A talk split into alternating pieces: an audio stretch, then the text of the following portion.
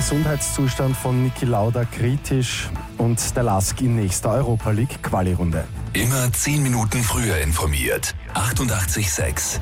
Die Nachrichten. Formel-1-Legende Niki Lauda hat sich im Wiener AKH einer Lungentransplantation unterziehen müssen.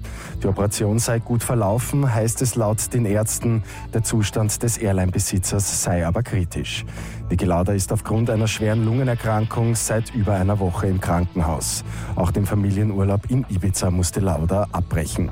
Ursache sind wohl Spätfolgen seines Horrorcrashs vor 42 Jahren auf dem Nürburgring. Lauda hat auch schon zwei Nierentransplantationen hinter sich. In der zweiten Runde der Fußball-Europa League-Qualifikation hat es wie schon vor einer Woche einen Sieg und eine Niederlage für die österreichischen Teams gegeben. Der Lask gewinnt im norwegischen Lilleström mit 2 zu 1 und steigt mit dem Gesamtscore von 6 zu 1 in die nächste Runde auf. Dort wartet der 15-fache türkische Meister Besiktas Istanbul. Für die Admira ist die Europacup-Saison hingegen schon wieder vorbei.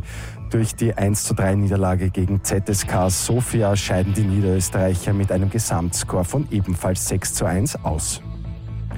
Nach der Insolvenz der Modekette Vögele haben die 700 Mitarbeiter ihre Augustgehälter bekommen. Diese stammen aus der Insolvenzmasse.